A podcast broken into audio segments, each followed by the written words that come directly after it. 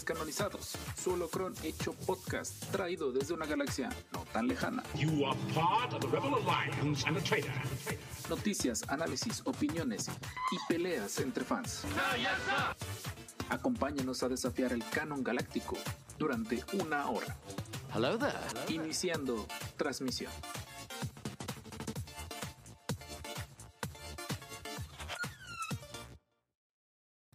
Y por eso, por eso, no prometas cambiar las cortinillas, porque pasarán tres años y no las vas a cambiar. Sí, ¿Cuándo- la- ¿Qué pasará cuando las cambiemos? ese día va a llover. Ese día Disney nos va a mandar un correo. Ese día nos va a mandar un cease and desist probablemente. Sí. Nos va a mandar, nos va a mandar como de, uy, qué bueno que se divierten. Córtenle. Eh, en fin, de mientras, saludos podcasters intergalácticos, los descanonizados solo Cronecho Podcast. Como cada semana, seguimos de racha, no, no- hemos cortado. Ya aplicaré el letrero como de la fábrica de los Simpsons, como de tantos días sin que el podcast no, no salga el lunes. Eh, y pues nada, estamos en, en vísperas. Es increíble pensar que hace tres años estábamos. Estaba, bueno, estaba yo planeando todo el relajo del podcast. Estaba viendo que diseñaran el logo, juntando a los compas. E indirectamente Jorge no sabía que se uniría a un podcast en esas épocas. Yo estaba hecho bolita en mi cama Sí. por la pandemia, sin saber lo que me esperaba. Entonces, la, la neta. Hey, Kimmy, por ahí compártenos tu número de CT, a ver si el bot todavía sirve. el, el bot que agrega números de CTs al Discord. Han sido tres años. Han sido tres años de muchos cambios. Creo que puedes ver. Tristemente no grabamos los episodios de la primera temporada porque Jorge no decía lo suficiente que los grabáramos. No, Entonces. Pero sí se ve mucho de la segunda temporada y se ve mucho en mi setup. El montón de veces que intercambié cosas de lugar en el setup. Y también con Richard. Richard es el que también un montón de veces cambió su escritorio de lugar. Eh, y pues la neta. eh, ha, sido, ha sido una aventura muy bonita. Ha sido una aventura que no esperé que, que fuera a llegar tan lejos. Y ha sido una aventura que que creo que el Rob del. Ya lo he dicho un montón de veces. El Rob del pasado no se creería ni de chiste. Que, que ha compartido micrófonos con Joshua Revan. Que hemos llegado a, a toda Latinoamérica. El otro continente. eh, que alguien estaría interesado en aportar apoyos monetarios a un proyecto que se pondera de pandemia. Que terminaría cambiando muchos de mis hobbies y invirtiendo mucho de mi dinero en cosas que sé que son solo para platicar frente a la cámara y que no me sentiría ya tan incómodo platicando frente a la cámara. Entonces, pues como lo hemos dicho y lo seguiremos diciendo, mientras no nos salga caro hacer los descanonizados, pues que siga por más años. Más debo de quitar de nuevo mi uniforme porque la última vez creo que se vio parte del logo de donde trabajo. Entonces, eh, tres años vestidos y que... ¡Ay, qué onda Roma! la román. Lo descubrí un poco más tarde, pero sí, y, y lo, lo bonito ha sido que la, la jauría sigue creciendo. La, la familia, hace- familia, jauría, jauría es como que el nombre oficial, pero son familia. Exacto. Eh, llegaría un día que una horda de descaronifans pediría ese cuerpo. Sí, eso fue lo último que me pasó por la mente. Hasta que ocurrió. Eh, y pues nada, eh, ¿por qué digo todo esto? Porque la próxima semana, la semana del 15 de junio, pues estamos de manteles largos porque estaremos festejando nuestro tercer aniversario. Me encantaría decir que vamos a ofrecer giveaway o algo por el estilo, pero la neta, a la fecha esta cosa sigue saliendo de nuestros bolsillos. Tal vez. Tal Veamos, Jorge, Jorge Veamos. dijo. A ver si mañana se Veamos rifa. de este de colaboración con la extinta Legión Comics. Ah, ok, podríamos buscar algo. No sé, Jorge, Jorge ya dijo.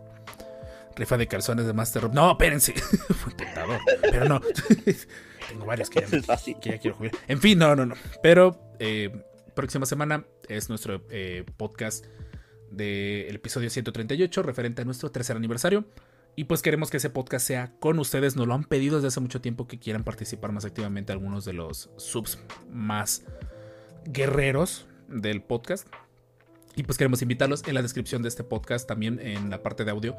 Va a estar un formulario de Google para que ustedes puedan registrarse, proponer un tema y platicar con nosotros en nuestro aniversario. Van a ser, eh, ahora sí, equipos de tres, por favor, gente, no apliquen la de profe, pueden ser cuatro.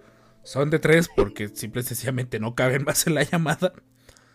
Y van a ser eh, por tandas de 15 a 20 minutos para platicar de diversos temas. Eh, no está por más recordarles, ante todo, respeto, más si van a prender la cámara eh, en ese aspecto. Y también, pues, apertura a escuchar opiniones, a escuchar a otros tipos de personas, porque, pues, por primera vez, pues, vamos a abrir los micrófonos para que ustedes estén. La última vez que lo hicimos no salió mal. Saludos a Gael, ojalá pueda estar por ahí. Gael revive. Y pues, eh, ¿cuánto el boleto? El boleto. Pero lo quiero hacer solo. No, espérate, Kirby. Kirby ya, Mira, se, ya se ubicó con el chat, eh, me encanta. Ya, sí, sí, sí. Mi boleto, eh, Alex, podría ser una de esas hot toys, ¿eh? Ya tú sabes. Entonces, eh, de nuevo, por favor, regístrense para que pues, podamos saber más o menos cuántas personas van a ser. Estamos pidiendo un rango de edad porque hemos visto los analíticos de nuestro podcast y sabemos que si nos escucha una población que es un poquito menor de edad. Y como hoy sabemos que es bien fácil que nos cancelen, pues sí tenemos que verificar bastante que pues la persona que vaya a entrar, si es menor de edad, pues esté consciente de que pues está entrando por voluntad propia, no se está obligando ni nada por el estilo, ¿sí? Entonces, si en algún momento no les llega a llegar el correo electrónico con la entrada para, el, para la llamada de que te ríes, Jorge. que pusieron, este, ¿quién puso? Pusieron, desde que Gael se unió a Morena lo perdimos. ¡Ay! Se le viste Tiny, se hizo reggaetonero. Se hizo reggaetonero. Me gusta más ya todo igual, sí. Entonces, eh, yo no sé de qué se refiere- yo no sé de qué se refieren a participar. Ah, caray. ¿Cuánto- No, espérense. Entonces, no, no, no. el chat ya saben, los que escuchan este confianza. podcast. Ahora. No, Kill Me, Kill Ah, Me ya, sí, hizo- que- no, ya ya. agarró confianza. Eh, entonces, pues gracias de nuevo y pues los esperamos eh, el próximo viernes 16 de junio, por ahí de las eh, 8 y media, 9 de la noche, para que pues, podamos platicar. Queremos que sea un episodio un poquito más largo, queremos que estén presentes. Y pues nada, también anal, de una vez lo vamos diciendo, ese episodio es el final de temporada de nuestra sexta temporada de los descanonizados. Lo cual significa que pues los descanonizados nos vamos a meter en Bacta un par de semanas para pues, un poquito como que descansar, despejar un poquito de estar con la presión a veces del, del tema semanal. Ahora sí, re- retomar temas, empezar a agendar invitados para arrancar nuestra séptima temporada. Y pues muchísimas gracias a todos en serio por su preferencia. Los queremos, los adoramos. Pero ya, suficiente. Vamos a darle con el foso del Sarlacc, guiada descanonizada por segunda semana consecutiva. Richard, te queremos que Regis reponga Queremos. pronto. Jorge, tienes foso del Sarlacc. Por segunda semana consecutiva, no hay foso de Sarlacc. Espera un momento, ¿estás diciendo que por segunda semana consecutiva no hiciste una compra o te, ende- te endeudaste? ¿O las No. dos? Ah, no, ninguna de las dos. Ok. Me preocupa. Oh, quizá ya estoy madurando. ¿Será que estoy madurando? Oh Dios, kill me, no, kill me, tú no, tú eras, tú eras, Saludos, no lo perdí a kill me. Ey, Spect, ey, Caníbal, ¿qué onda? Y Specter. No, aquí no hay en Jalapa. Rehabilitación, Master Jorge. Está en abstinencia. Este, en abstinencia. Más bien es que no hay nada, nada comprable ahorita. No, el- el- Este, aquí en México hubo un evento que le dicen el hot sale, que es como venta de por fin cayeron las utilidades en México. Entonces saquen Ajá. su venta para que la gente se las gaste. Pero estuvo fea lo que le sigue, no, no hubo nada. sí, no, nada, nada. Y este, bueno, solo quiero presumir que este me regalaron un ring pop. Ah, Tiene nice. años que no comí uno de estos. Y fue este de, de mis alumnos. Este, me lo regalaron y fue como de, profe, porque es el que más, el que, este, al que más queremos. Y fue como de, ay, qué bonito. ¿Cuánto lleva de calificación? Eh, 10. Ah, ok, entonces sí, no, sí, pues sí fue legal. Sí. Sí, sí fue legal. Sí, sí fue legal. Le pasó a Jorge, ese no es el Jorge que yo conozco.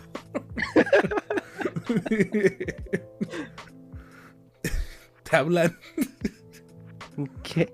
de que, ¿Por qué? Dicen. Nada más. ¿Por qué?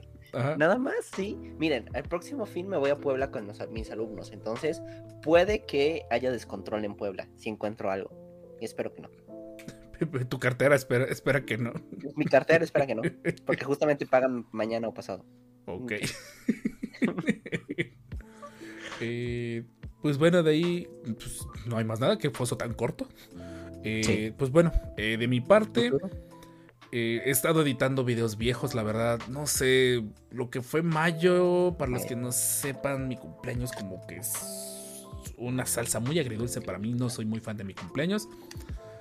Y también estuve muy ocupado lo que ha sido mayo totalmente. Si es cierto, bienvenido junio.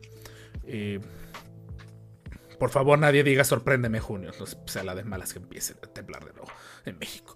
Eh, entonces, eh, he estado un poquito ocupado. He estado como que juntando un montón de ideas para posibles guiones, pero no he tenido tiempo de hacerlos.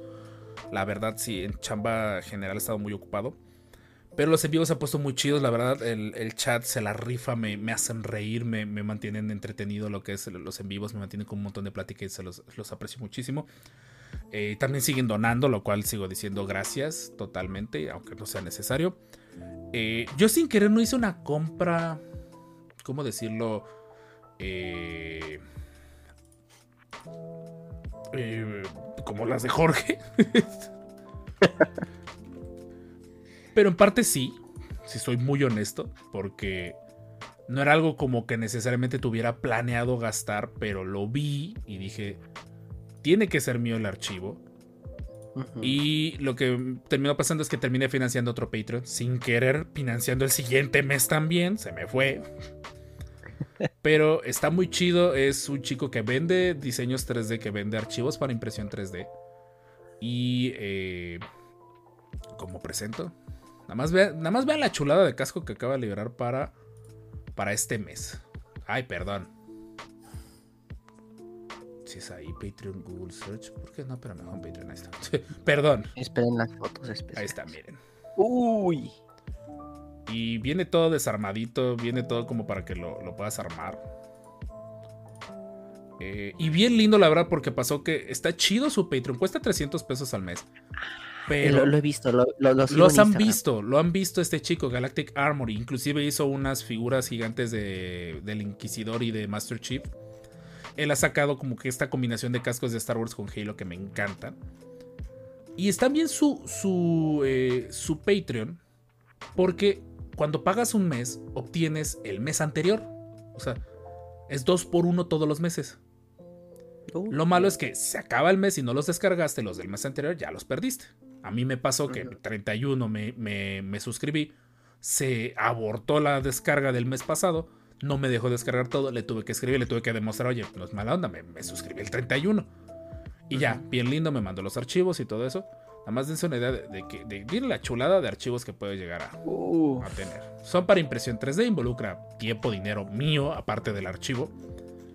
Pero lo que me hizo comprarlo, y es un diseño de casco que llevo años, años buscando.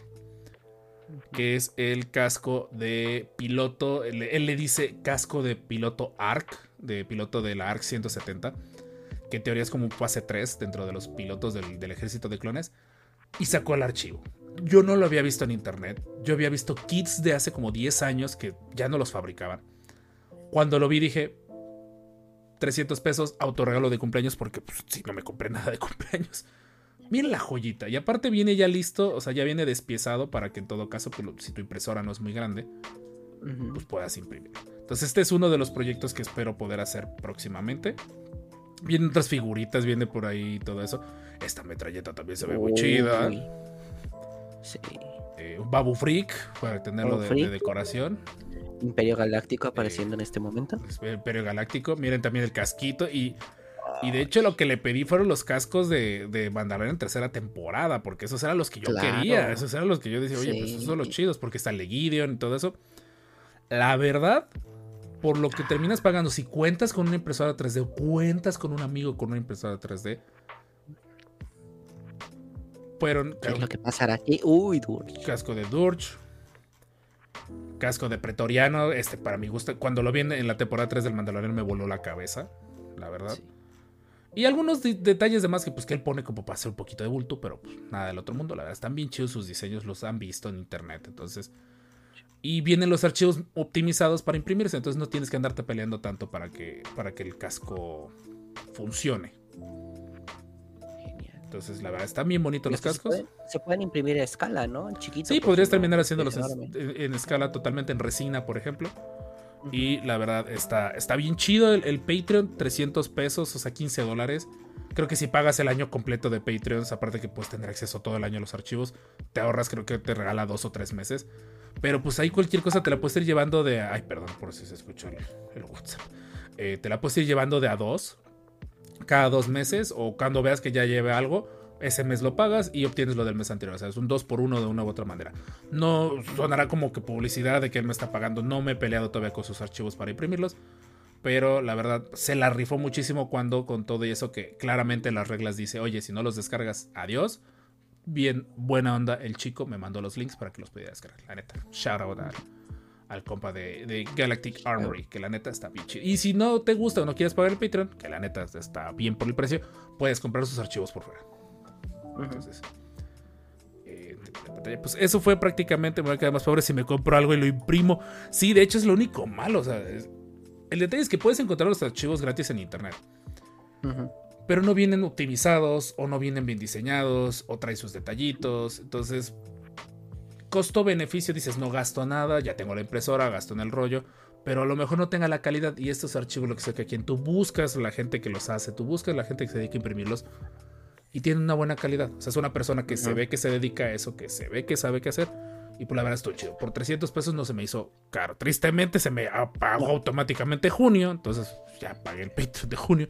A ver qué, qué es lo que sale de cosas buenas, pues, por lo menos decirlo. Eh, Rob, ¿cu- ¿cuántos baneados para que me mandes un casco? un casco de esos. Déjame primero ver cuánto tarda, porque la última vez que puse un casco así como, vamos así, dije, el chile, vamos a ver como cuánto iba a tardar en imprimir. Marcaba un día, o sea, 24 horas de impresión. Entonces dije, la neta, sí estuve, sí estuve como que, ah, caray. Pero tengo que darme mi tiempo. Pues digo, ahí tengo la impresora, como que para decir que la tengo estacionada sin qué hacer, pues mejor pues vamos a intentar ocuparla. Y de ahí, nada más, de hecho. Eh, videojuegos y todo eso sigo, sigo con los que tengo, que son Battlefront, sigo jugando eh, Unleashed para Switch. Y yo creo que este mes voy a retomar lo del Republic Commando, pero ya en Switch, porque la versión de Play 4 que estaba jugando estaba muy inestable. Entonces voy a retomar esa. Ah, la- sí, vi, vi uno de tus gameplays y fue como de. mm, Sí, de hecho hubo un momento donde un comando se murió. Ajá. De, sí, un comando se murió y no lo recuperé hasta el siguiente punto de control. Entonces yo espero que la versión de Switch esté un poquito más estable. Y pues nada más, gente. De ahí en más, eh, sigo editando videos, sigo escribiendo guiones. Sigue habiendo tráfico fuera de la casa de Jorge. Y, pues, Así vamos es. a darle. Probablemente un camión. Sí. Los Descaroni Awards para fin de año podría ser. Vamos a empezar a, a darle al que más insiste en que me desnude. Y le mando, me mando premios a todo el mundo. Samuel. Ay, no, una fiesta de cumpleaños. Hola, Samuel. Ah, bueno. No, es que mi hija ya. es esa etapa. empezado ese tiempo. Es esa etapa de, de- de los cumpleaños. Chale, llegué tarde. Hey, Bastian, ¿qué onda, Master? Me perdí de algo. Está en el link nuestro. eh, está el link del formulario para que puedan estar presentes en el de aniversario. Y una pregunta: quiero comprar una impresora 3D. ¿Cuánto te costó la tuya? La mía la compré de segunda mano. Es más cara de lo normal. Y ahorita ya puedes encontrar impresoras 3D más económicas.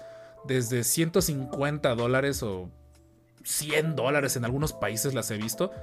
O eh, esta debe de andar tal vez entre los 400 dólares, 500... No, debe estar como en 400 dólares. Yo creo que si las buscan desde China deben estar como en 400 dólares.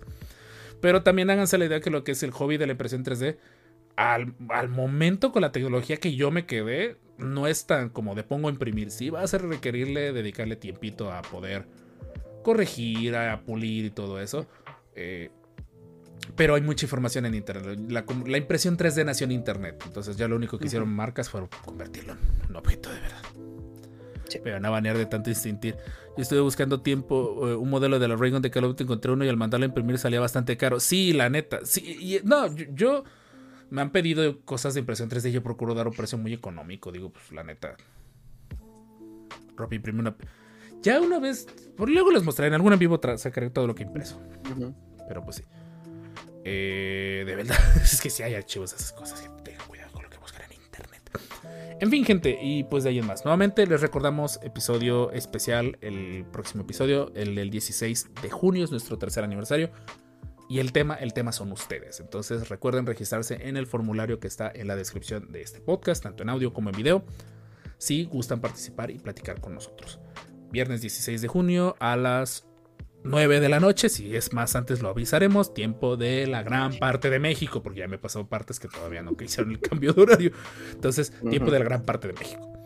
Eh, y pues ahorita eh, vamos a hablar un poquito de Rey, Finn y Poe porque pues sí es algo que cuando hablamos de Celebration creo que lo dejamos muy de fondo.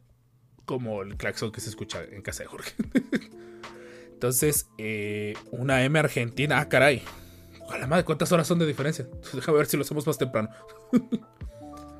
Eh, y pues, ahorita nos quedamos platicando con el chat. Vamos a hablar del tema. Los dejamos con el holocron de esta semana. Gracias por su preferencia. Gracias por estos tres años. This is the way. Nos vemos en el holocron de la semana.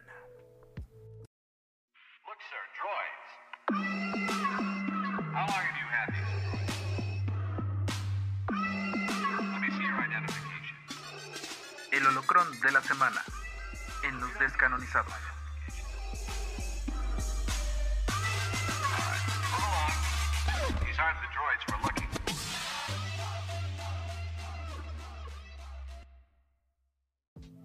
Y regresamos de la cortinilla. Ok. Hemos visto los analíticos. Hemos dedicado varios episodios a las secuelas. y al igual que los fans de Star Wars, son 50-50. Exacto. La mitad de los episodios donde hablamos de las secuelas son los episodios con menos escuchas que tenemos al momento. Y algunos de los mejores episodios que tenemos a la fecha, saludos al episodio 8 por cierto, son de las secuelas. Entonces, Exacto. Eh, estamos en ese punto intermedio. Esperemos tratar de llevar la plática lo más amena posible. Y pues, ¿qué ocurrió?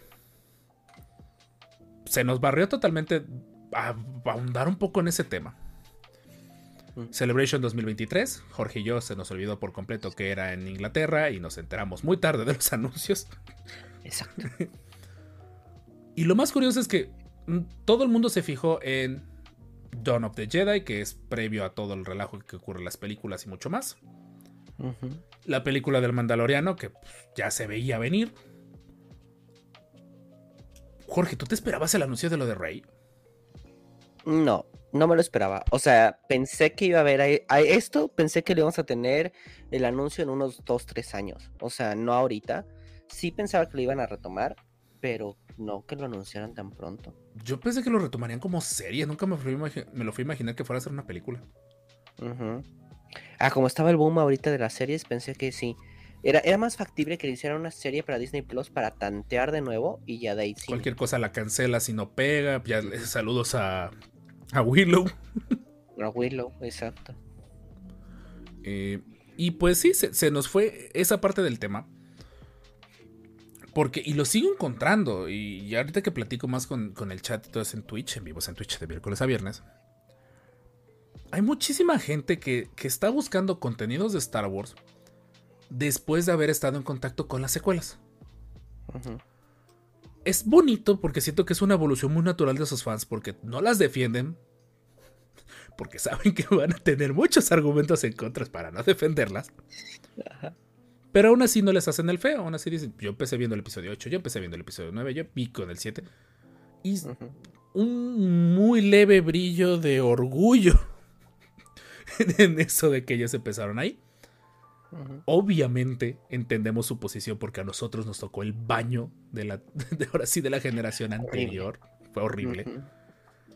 ¿Cuántos años tuvieron que pasar? ¿Cuántas series tuvieron que ocurrir para que las precuelas ya tengan su lugar no al nivel de la trilogía original, pero sí en su propia categoría. Y está chido. Y, prácticamente tuvo que salir otra secuela, otra, otra, otra tanda de películas para que dejaran de tirarle sí, este tuvo, a la nuestra. Tuvo que salir una saga peor en comparación, y pongo comillas enormes. Deja una saga peor, o sea, una saga extra, o sea, una trilogía extra en que enfocaran ahí.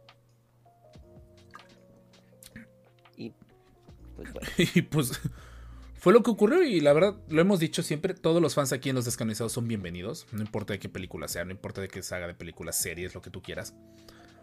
Pero sí es un hecho y ya lo hemos platicado de que los fans todavía no están listos para perdonar el horrible terror que generaron las secuelas. Eh, tampoco Disney ha ayudado a disminuir ese, ese horror porque simple y sencillamente han tratado de hacer como de pus, como que no ocurrió y tengan una muy buena serie para que se les olvide. Entonces, eh, vamos a hablar con respecto a tres personajes de la saga que se suponía venían a tomar el rol de, de, de estos personajes o de, de de estos... Star Wars siempre se ha caracterizado porque tiene un personaje o grupo de personajes que son muy fácilmente identificables, que es muy sencillo que tú puedas eh, sentirte a gusto con ellos. En la trilogía original fueron eh, Luke, Leia y Han Solo. En la trilogía de precuelas fue Obi-Wan, Anakin y Padme. Y en la trilogía de... eh, creo que Jorge ya se quedó. Sí, sí, me quedé solo. en la trilogía de... De las secuelas, pues en teoría el rol que tomaron debió haber sido Poe, Finn y Rey. Primera película, yo no consideré revolucionario el concepto de los tres personajes. De hecho, los sentía muy separados. El episodio 8 reivindicó ese temor de que no, había, no iba a haber una, una trilogía. Jorge, ¿por qué me mandas notas de voz si estamos en vivo? y, eh, y en el episodio 9, súbitamente, son amiguis. Todo el mundo los quiere, todos son amigos. Y a pesar de que nos tratan de dar contexto en los primeros 10 minutos de que según son muy buenos amigos, pues no termina de. No termina de cuajar la historia. No termina de. eh, si quiere entro con audio. Si Jorge no regresa. eh, podría ser una opción. Ahorita, ahorita vemos. Voy, voy dando intro. Espero que Jorge pueda regresar. Eh, sí es un poquito complejo ese apartado hablar de Finn y Finn, Poe y Rey. Porque pues se supone deben ser los personajes icónicos. En, mi opinión muy personal, el personaje más icónico de esta trilogía de, personajes, pues prácticamente sería el... Sería Rey. Yo considero Rey, lejos de su pobre desarrollo de personaje, por lo revolucionario que fue en, en la época más moderna. Es un hecho que Rey permitió que muchísimas más eh, mujeres, niñas se permitieran acercarse a una saga de Star Wars que de una u otra manera está mayormente dominada por, por varones. Eh, y permitió volver más casual al personaje de Star Wars, permitió volverlo más entrañable. Yo lo notaba mucho con los disfraces, a la fecha lo sigo viendo. Y con todo eso que el personaje no fue necesariamente bien desarrollado, eh, es, un hecho que, que el personaje de Rey, creo que su principal pecado fue el pobre o nulo desarrollo que le dan a su personaje. Es ese. eh, se siente muy atrabancado. Se siente que. eh, que alguien levanta al Master Jorge, sí, por favor. Que el personaje simple y sencillamente no se sintió creíble el cómo de la noche a la mañana tiene superpoderes. Y no digo que Luke Skywalker no le pasara lo mismo.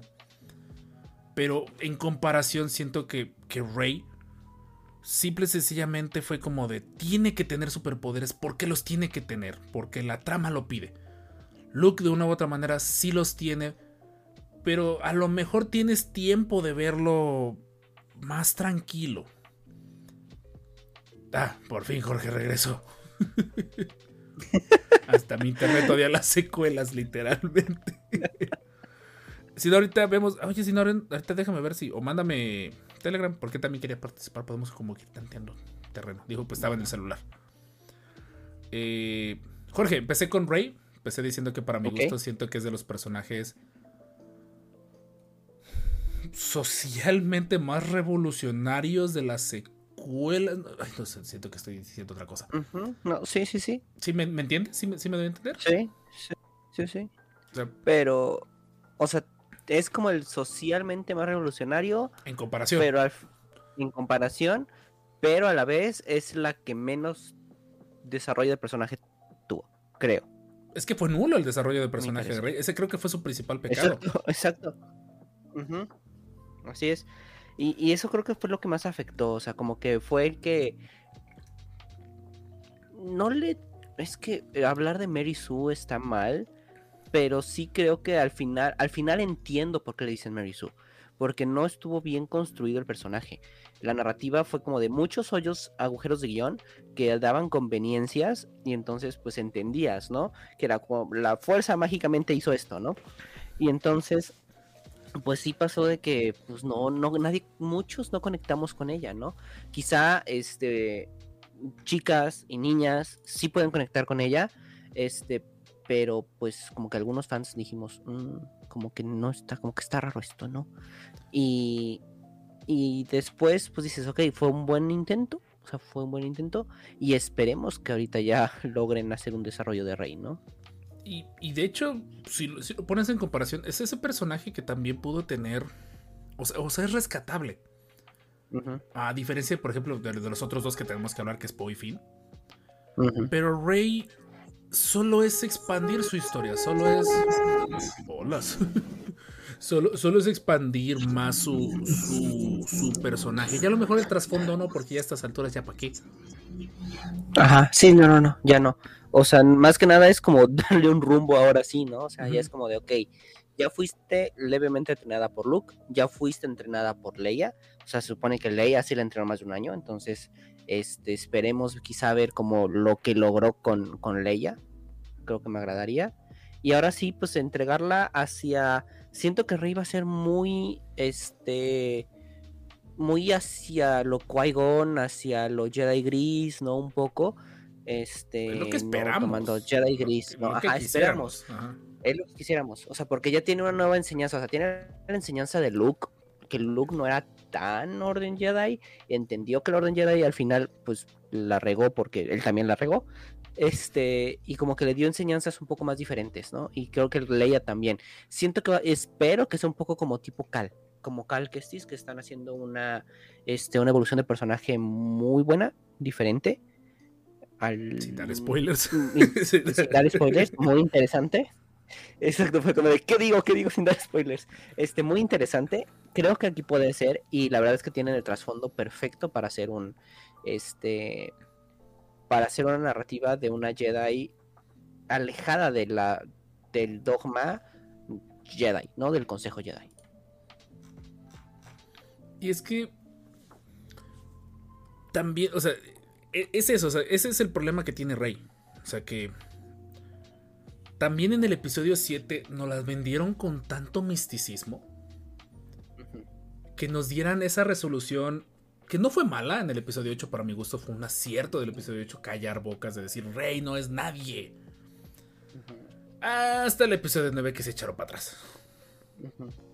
Ahí es Pero donde... Es como que fue, te vendo humo, te quito el humo y de ahí te doy algo extra, ¿no? Entonces fue como que no debiste haber vendido tanto humo, para empezar. Y al final no creo que la gente necesitara tanto contexto. O sea, solo necesitabas que, se tuvi- que fuera más creíble. Exacto. Porque puedes comparar a Rey, por ejemplo, con Luke. O puedes comparar a Rey inclusive con Anakin. O sea, Anakin es ridículo ver la forma en la que evoluciona su personaje de niño a adolescente. Y todos los superpoderes que se carga. Ya ni hablar del episodio 2 al 3. De que ya tiene familia, hijos y general supremo y todo se lleva con Palpatine. Todos estos personajes tienen el poder del guion a su, a, su- a- a su Ujú. conveniencia. Pero con Rey se siente todavía más el, el guionazo que necesita guiarla. O sea, ¿qué hubiera pasado si simple y sencillamente el Stormtrooper eh, se logra zafar del, del bloqueo mental y le suelta un cachazo en la cabeza? O, o dice, Nel, escoria rebelde y la truena en ese momento. Dices, todo ocurre a favor de Rey. Lo mismo sé que ocurre con Luke y todo eso. Por eso lo del Claro. Gary Stu, Mary Sue, todo eso. Sí, no. Son términos que son un poquito injustos para ambos personajes. Pero Rey, como dices, fue demasiado humo, fue demasiado el, el- el Rey va a ser este personaje y todos quieren saber qué es Rey. Y al final, no terminaron de decirnos estas cosas, terminaron matando el humo por sobre todas las cosas, terminaron cerrando de manera muy atrabancada el personaje. Ujú, ujú. Eh, y de hecho, por ahí menciona aquí con respecto al guion descartado del episodio 9, hubiera sido muy interesante porque tengo entendido que ese guion descartado, Racy tenía como que un avance un poquito más oscuro. Sí. Aquí se sintió un poco caricaturesco. O sea, se sintió como tipo Endgame. Eso creo que fue la tirada del episodio 9, del, episodio 9 canónico. Y el episodio 9 eh, descartado era más oscuro, era más como una trama más natural. Aquí se sintió que estaban corriendo para terminar la historia y lo último que se les pasó por la mente fue darle un final más justo o más desarrollado a Rey. Y eso siento que es algo que pesa con el personaje, a pesar de que tiene muchos fans. Y le va a pesar para la nueva película la nueva película. Y sobre todo, siento que se fueron de, nuevo como a la nostalgia, ¿no? O sea, como que en lugar de, desarrollar a Rey, fue de la vamos a cargar de nostalgia para que empaticen con ella, ¿no? O sea, es como de la nieta de Palpatine, órale. Su, el final de la, de la película, ah, pues es con el es en Tatooine, en la casa, haciendo un homenaje a los, a los este, gemelos, que no estuvo mal el, homenaje que les hizo, aunque Anakin se estaría revolcando porque su sable de luz está en la arena, sí, pero este, estuvo bonito el homenaje, pero como que el final fue como de, ok, me estás vendiendo lo mismo que me vendieron antes, simplemente para que me sienta bien. Fue eso, yo siento. Que al final fue Rey cargando con toda la nostalgia sin desarrollar su personaje. ¿Qué pasó? Creo que si quieren mostrar el link. se, lo, mandaron. Porque no quiere entrar. Me, ya hace rato Aaron cuando ha entrado a participar con nosotros, vamos a darle tantito chance de entrar en el. Sí lo hiciste, sí, sí lo hice. Lo bueno es que puedo controlar quién entra y quién no. Eh, eso me dijo ella. Eso me dijo, ella. Entonces.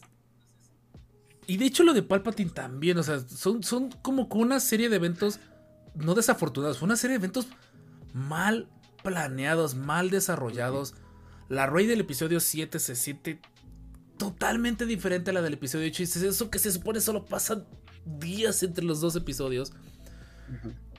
Y la del episodio 9 se siente como un intento desabrido de lo que fue la 8 con la, con la ingenuidad del episodio 7. Siento que Luke de una u otra manera en el episodio 7 es el piloto, eh, es el chiquillo gatillo fácil que quiere todo quién es pancito y café. Nada más confírmame quién es pancito y café. eh, quién, eh, pero se me fue la onda. Ese, personaje muy inquieto y todo eso en el episodio. En el episodio 5 sigue siendo ese personaje inquieto, pero un poquito más maduro, un poquito más curtido. Y lo bueno es que sus acciones tienen consecuencias, que es lo que no ocurre en el episodio 8 con Rey. Rey le sale todo. Y de ahí, en el 9, da igual lo que hace Rey. Porque al final la historia tiene que terminar bien.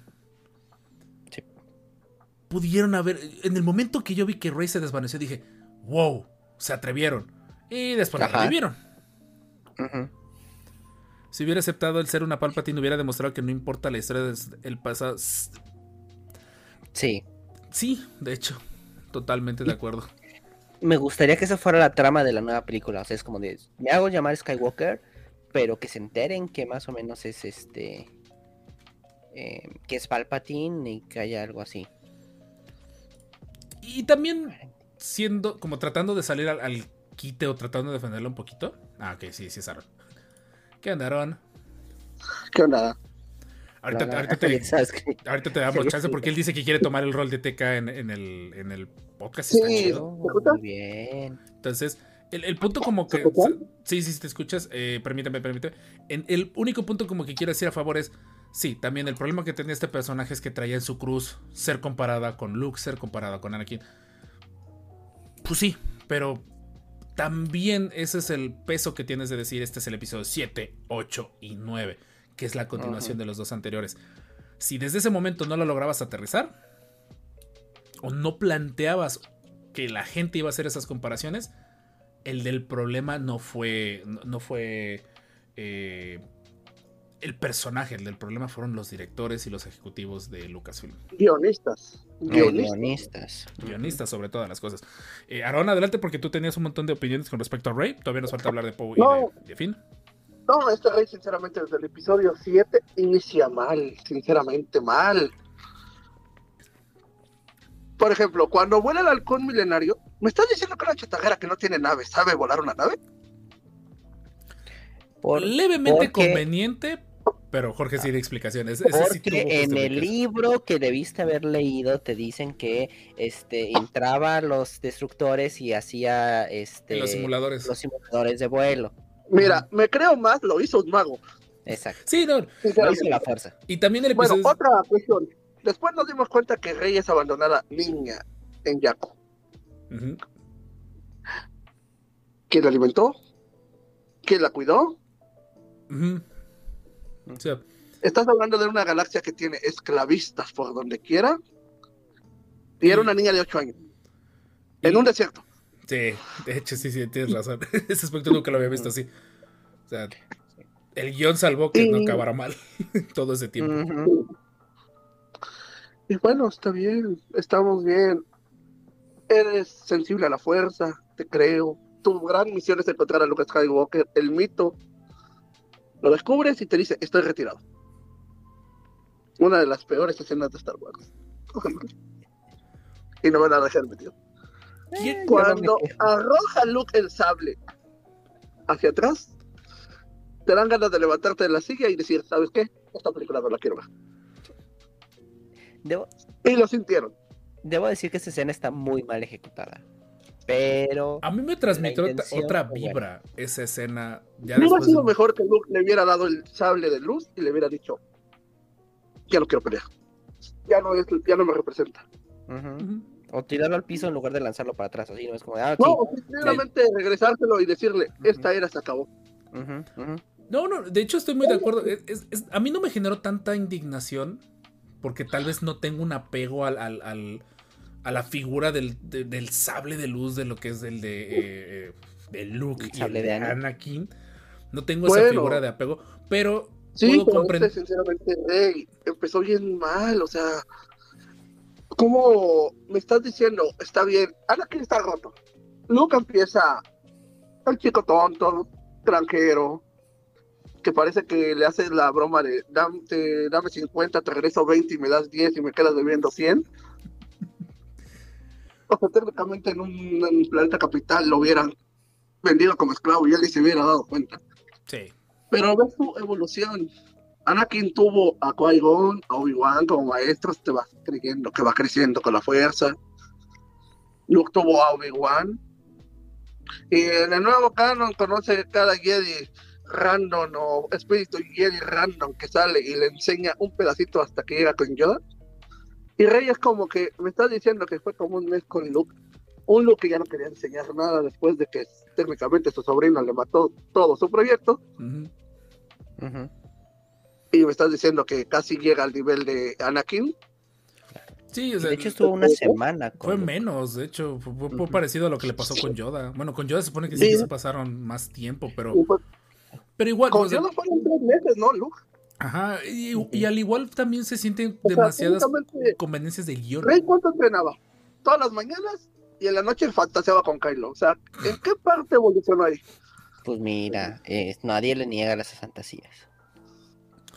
Otro personaje. ¿Por qué Kylo se quitó el casco? ¿Por qué? No, De, de- de personajes, de personajes desperdiciados, vamos a preparar un- una revisitada Uno a de, personajes de primera desperdiciados. orden vamos, va a haber uno Mira, especial. respeto al porque- maestro. Respeto al maestro Jorge porque dice que Kylo Ren es su personaje favorito de Star Wars. Sí, Pero, eso es con o sin casco. con y sin casco. En comparación de todo lo demás, se Bueno, siente más creíble el desarrollo de personaje de, de Sí. Kylo sí. que el de Rey. El de Kylo Bueno, de una u otra. que Kylo sí era un Skywalker. Ay, al menos. Por No, todo porque lloraba. todavía tiene sus dos extremidades. Anakin llora porque no lo dejan ser maestro. Luke llora por cuando lo degradan. Y el Kylo porque quiere ser como el abuelo. Y Rey nunca lloró. Mm, ¿o sí? ¿No? No, No. co- concuerdo totalmente con todo lo que dice Aaron. O sea, en ese aspecto, o sea, O sea, n- no hay. eh, pero para el personaje desprestigiados es Phil. Ah, no, vamos para allá, vamos para allá, vamos para allá, vamos para allá. O sea, la idea era como que empezar con este personaje que, pues de una u otra manera, Lucasfilm lo volvió a voltear a ver. O sea, como que de, ok, tal vez podamos sacar algo al respecto. Muy probablemente tiene que ver a lo mejor con los números de los especiales de, de Lego, que lo hicieron mejor que las tres películas juntas. Eh. Vamos a ser sinceros, esa, esa película todo el mundo va a ir a verla porque va a ser Grogu presenta el regreso del rey. Ay, ojalá. Yo no quisiera que fuera tan el mando. predecible. Va a salir el mando y le va a decir a Rey, ahí te encargo al chamaco, tengo que ir, no sé, Te quedo a cuidar a alguien. Tengo que ir a- al, al asilo a que me cuiden. Tengo que ir a, a eh, la coronación del que sí resulta ser el hijo, eh, no, el nieto de Obi-Wan, porque ya se descubrió que Satín sí tuvo un hijo. Ay, por favor. Y ahora Bo-Katan decidió que el verdadero heredero es su sobrino nieto del perdido,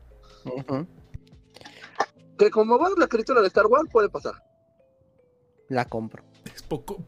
Sería poco creíble, pero no poco viable. Exacto. Ha habido cosas en Star Wars últimamente en Disney que parece que los escritores se meten a la sección de fanfic más perturbadores de WhatsApp y dicen, creo que por esto me van a pagar 100 dólares. Saludos al episodio 9. Exacto. Este, sinceramente, el episodio 7 tiene momentos increíbles. Que es un refrito del 4 y el 5 metido en la licuadora y con un negro de más. Pero Finn, Desde cierto Finn punto de vista. pintado para algo épico. Ajá. Es un Trooper que se reveló, reveló. Nunca lo vimos en, la trilogía original ni en las precuelas. Es alguien que rompe el sistema. ¿Y qué es más recordado en el episodio 7? Nomás grita, ¡Rey! ¡Rey! ¡Rey! Salu- saludos ahí a Oscar Radilla Arrieta, Hola. que dice que luego nos escucha vía podcast. Muchas gracias, Master. Ya has hablado desde hace rato. Gracias, por el pan. ¡Qué Eh, desperdicio el personaje! Pues de hecho, ya- yo creo que ya de Rey no hay más, no hay más que aclarar con respecto pues, de los pecados que cometieron con, con respecto a su, a su escritura de personaje. Yo me quedo con la Rey que no era nada. Esa, la- Rey para mi gusto. Sí, o sea, Ujú. yo y la escena que del niño con la escoba. Saltado en un momento pod- en Latinoamérica. Le podrán tirar lo que sea, lo que quieran de, de persona de, de- al episodio 8, pero por lo menos intentó darle continuidad a los personajes sin ser lineal. Rey perdiendo esa chispa y esa ilusión con respecto a la Orden Jedi al toparse con un look más humano, con un look deprimido. Que no era la leyenda. Que no era la- que al final que la leyenda era de carne y hueso. Eso es lo que. Ajá. Y ese quiero hacer un episodio al respecto de, de, de, de Luke del episodio 8. Sí, que no eres el look genocida. Ujú. Ujú. Exacta parte. Eh, Poe, me encanta en el episodio 8 ese desarrollo de personaje de, de sí, yo me las puedo todas a... Pues no, mis acciones tuvieron consecuencias. No la forma en que fue desarrollada, pero sí la enseñanza del Poe del principio del episodio 8 a la del final. Me agrada mucho. Voy. Tengo mi duda. ¿Quién le dio autorización de usar bombardeos? na- solito. Él se la dio. Su, Sí. su, mascul- masculinidad súper No, frágil. no empieces con eso, Jorge. Eh, están diciendo pero, que una nave que se mueve lento puede contra las defensas de una nave más grande. ¿Te la compro? ajá, Nadie le dijo, oye, Pau, ¿estás idiota? sí. Pero sí, o sea, Poe, soy con TK de que Poe en el episodio 8 es una masculinidad frágil que se da cuenta que es malo ser masculina, ma- tener una masculinidad frágil. No, masculinidad frágil es matar a la- al almirante Asmar en una nave secundaria y no dejarlo sacrificarse como debía de haber Sí. sido. Ah, y en ese momento hice una trampa a los imperiales y cargárselos. Eso hubiera sido poético. Hubiera sido. Si le des la maniobra, ¿a qué par suena mejor que la maniobra Holdo? Claro. Ese Holdo la presentan solo en un libro. Está bien, pero mínimo nos hubieran dado como con, con el Capitán Rex, que usan un personaje muy secundario en Endor que no que tenía nombre, pero al final Disney decidió, ¿sabes qué? Ese viejito va a ser Rex. Ya por allá Ya el parecer. animado, Ujú. ya sale. Así es que es. Bueno, está bien. ¿Qué te cuesta hacer? En uno de los extras, en el episodio 6, donde salimos Mothman, decir, ah, mira, esta de aquí al lado es Holo. Ahí está, ya te los crees más. Dices, ah, bueno, ya está. Te lo crees más. Pero sale de la nada, como una Waxican dando órdenes. Y Paul con cara de conserje, pues no ayuda mucho, así que. Pero a, eso voy, o sea, lo que estamos tratando de abarcar ahorita no son los típicos errores de, la- de los episodios, porque eso ya hablamos en otros episodios, sino de los errores de los personajes más centralizados.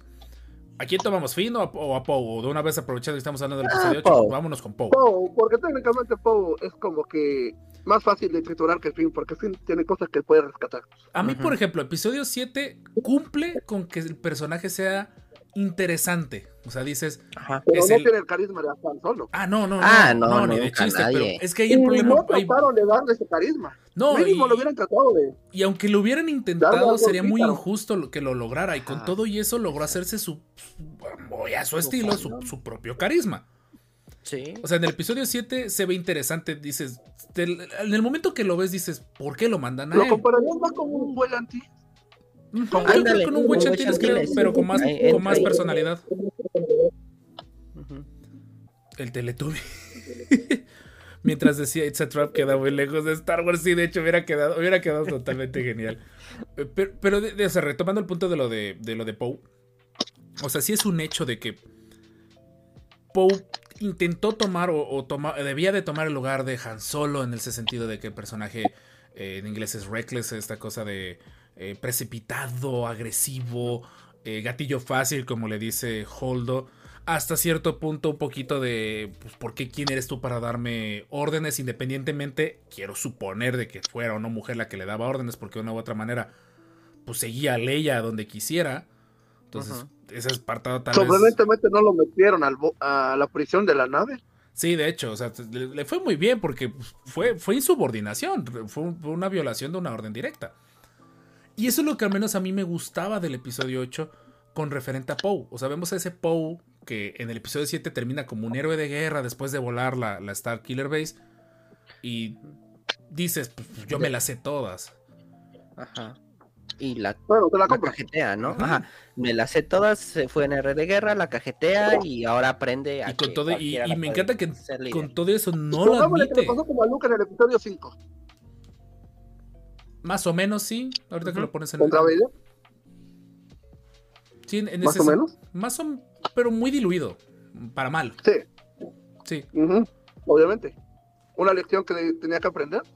sí. Sí, no, y era para volverse ese líder. O sea, al final yo siento que la- la- lo que trataron de transmitirnos, mal hecho, es que Leia de una u otra manera es como de. Confío en ti, pero necesito estar totalmente segura de que no vas a matar más personas y te dejo el changarro solo. Y, eso creo que fue el- por eso el, el mens- el- el mensaje de Poe cambia muchísimo para el final de la película de eh, no vamos a, a destruir a, a la primera orden destruyéndolo, sino vamos a destruir la primera salvando. No me acuerdo cómo lo dice, pero esa frase me, gusta mucho el, el- el sentimiento que transmite. Lo que ya no me gustó fue que para el episodio 9 ese sentimiento de Poe super líder, todas puedo, se pierde totalmente en la trama de la historia. Porque, ¿qué tostadas anda haciendo Poe obteniendo información de un rebelde que van a decapitar después? Él debía estar en la base todo el tiempo. Ya no era el chiquillo que tenía que subirse a una nave y empezar a volar TIEs. Nel es de, la gente ahora necesita confiar en mí. Y no lo terminan de transmitir. Y se siente ese choque porque se topa con Finn y se topa con Rey. Y para colmo no terminan, de, no terminan de transmitir lo que debe ser esa triada de seguridad. Lo vemos en el episodio 5 con Leia. Ese briefing que tiene con los pilotos de las de los Snowspeeder. De todos calladitos poniendo atención a lo que Leia tiene que decir. Leia no tiene que andar repitiendo las cosas. Desde Así el debió haber sido Poe. Así debió haber sido Poe. 9. Como Leia ordenando la evacuación, nadie dijo nada. Ajá, Ujú. así. Y tuvo que ir Han Solo a sacarla de la base, a rastras. Sí. Y todavía se suelta y da dos, tres órdenes más. Ujú. Entonces, eso fue yo siento que, que la principal falla de Poe es que trataron de convertirlo en el alivio cómico, es un hecho, y también no lo definieron cuál era su rol dentro de la rebelión. Tú lo analizas, Poe tiene el multirol de ser piloto principal, tirador principal, investigador principal, general principal, comunicador principal. O sea, dices, Le faltó un peludo al lado. aparte, El Porg. el Porg. Bueno, no tenía fin. Pero ¿Quieres entrar a ese terreno? Ahorita voy para allá. O sea, yo siento que ese es el peor error que tiene Poe dentro de la trilogía de las. Eh, dentro de la, trilogía, de la trilogía de las secuelas. Hay un lado en el fandom que solo Gael y yo hemos entrado. ¿eh? Y Gael más abajo. lo sé. No. Pero también tuvo- pero hay que ser justos. También Poe tuvo demasiados buenos aciertos. Se sintió un personaje, se sintió un personaje más fresco, se sintió un personaje más.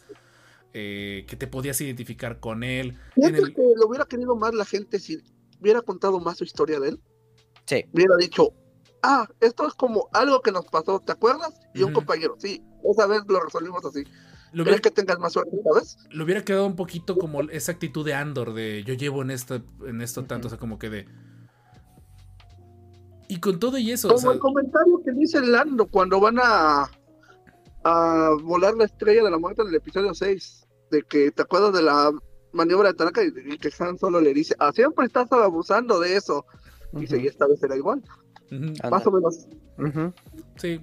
O sea, siento como que faltó jugar un- con, le faltó jugar con un poquito del misticismo porque es el personaje que vio el nacimiento de la resistencia, es el personaje que vio el cómo la primera orden fue tomando el control de los planetas. Y, ¿El árbol exterior? ajá, o sea, o sea, es el personaje que yo siento que le caería mejor la actitud de, de Andor que Sí, una actitud tan Sinceramente, Paul cómica. hubiera sido, Sí. hubiera brillado más en Andor. Sí, o sea, Porque técnicamente nos, lo- nos dan una especie de Poe con el capitán este, ¿cómo se llama? ¿Que el viejito? este. ¿Cuál? Perdón, si me agarraste. El que hace el, el trato con Mando. Técnicamente nos dan una especie de Poe, pre-Poe. Empieza a ir por su lado, empieza a ir a tratar de armar una especie de control contra la nueva orden que todavía no sabe. Ah, el piloto. Sí, más Sí, o menos. Sí, sí, ya, eh, eh, ya, tu- ya vi que. Vale menos y tiene un poco más de carisma que Poe en esos. Sí, de hecho, o sea, porque le crees que tiene convicción. Y eso también le faltó Sí. a Poe, transmitir la convicción de la creencia hacia la, hacia la, hacia la resistencia. Si somos muy honestos, Poe debía de funcionar hasta cierto punto como el fanático de la resistencia, como de es que esto es la resistencia, por eso hacemos la Se resistencia. supone que los cánones oficiales de sus padres son miembros de la rebelión, ¿no? Pelearon, Sí. en, pelearon en Endor, de hecho. Y se supone que él es- sería como segunda generación de rebelde. Ujú, De hecho, en sea, teoría, su es- mamá rescata a Tiene Luke. razón el Master, tiene razón el Master Rob. Tendría que ser un fanático creyente de la libertad. Ajá. ¿Y a quién le O sea, ese debería- rol? A Rose. A Rose. Sí. O sea, debería. Y más que nada parece salido de la salle, de que Ajá. mis papás hicieron esto, yo lo tengo que hacer. Exacto, o sea, debió de, debió de haber sido, o sea, era el personaje que con, a través de sus ojos veamos cómo es la resistencia. Que en el Sí. episodio 7 medio lo vimos, ¿no? Que era el piloto especial, que llegaba, que todos lo conocían, etcétera. Pero como dice Rob, o sea, al final lo dividieron y Rose salió la fanática odiosa de la resistencia y este y Poe fue para hacer nada. Poe es un berrinche. O sea, si lo analizamos, Poe hace un berrinche en el más episodio 8 grande de. del mundo. No dejar que Finn muriera. Hablemos de eso después. Ahorita, vamos, con- ahorita vamos con Finn, porque de ahí en más, siento que el personaje, salvo por ese detallito, detallote, como le quieran decir, Detallón. es un personaje bueno, es un personaje que siento que ¿Sabes tenía. qué también me faltó ver más a Poe? ¿Qué más? Más con gatillo. Sí, le- pero Que también. sí- hubieran mostrado, porque Han Solo nos demuestra en el episodio 4 que es buen tirador. Y te Ujú. quedas. oh. Y Poe parece ser buen tirador, pero nunca te demuestran. No. Pero es que más, que nada es como el buen piloto, ¿no? O sea, sí te muestran en el Sí. episodio 7 que es el muy buen piloto. Como, te, como dices, es, iba más hacia Wedge Antilles. Iba a ser un buen piloto que no lo habíamos visto porque no podía competir con un Han Solo de que ser este contrabandista, que podía o que podía tener un, un gat- un gatillo mucho más. Fácilmente Este, pudieron haber hecho un personaje así. Pero ¿De le vamos a contrabandistas criticar abundan? más. Sí, yo te creería que hubiera funcionado más como los mercenarios que vimos en Rogue One. Un hombre, dos mujeres. Una contrabandista mujer. Uh, Hubiera estado interesante. Pues la tuvimos en el 9, aunque no supimos nada de ella. Saludos a Sorry. Bliss. saludos, Sony. O sea, incluso algunos personajes de las precuelas tienen más carisma que Poe a veces. Sí, no, mucho, por mucho. Entonces, sencillamente la médica que atiende a Chewbacca. El Capitán Panaco. Ajá, también. Sí, o sea, Panaca. O sea to- todos los personajes de ahí en más, o sea, si hubiese tenido una historia más creíble o un poquito más profunda, que a lo mejor esa... eh. Ajá, que a lo mejor esa forma de, de- de comedia que Poe ocupa es como ese momento cuando te empiezas a reír en un momento incómodo. o sea, Poe tiene el peso de la rebelión encima y pues lo único que intenta es soltar un chiste de vez en cuando como para que no se sienta tan duro el ambiente. Pero no. Y lo que dice Jorge también, o sea, Poe pintaba que iba a ser el piloto del, del equipo y al final en, en el episodio 7 lo hace increíble. Para mí el episodio 7 es el prime de, de, de- de Poe. El episodio 8 se la pasa castigado dentro de la nave, huyendo.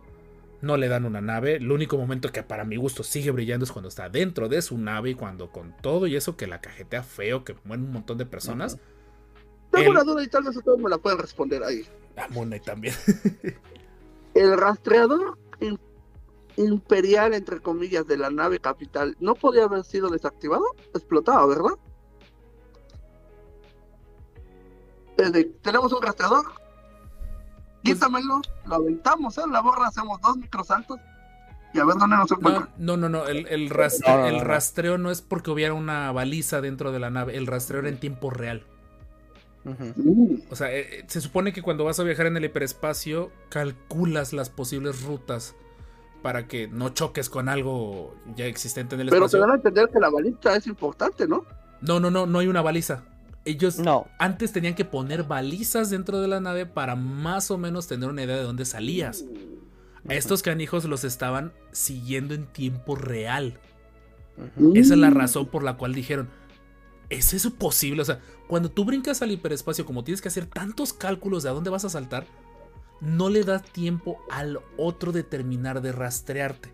Pueden rastrear un punto de partida esperado con la información que alcanzaste a cachar, como pasa en Clone Wars de Tartakovsky que rastrean hacia dónde saltan. Pero el hecho Ajá. de que salten ya es de, ya me fui, ya salté. Podrás intentar alcanzarme en el salto, pero eso no te asegura que vas a llegar al mismo punto o al mismo momento donde yo llegué. Entonces, cuando la primera orden se saca de la manga de ya los puedo rastrear en tiempo real, te quedas, ay, güey, o sea, ya no hay nada que pueda hacer la rebelión, eh, perdón, la resistencia para escapar, porque si vuelven a saltar, los vuelven a rastrear.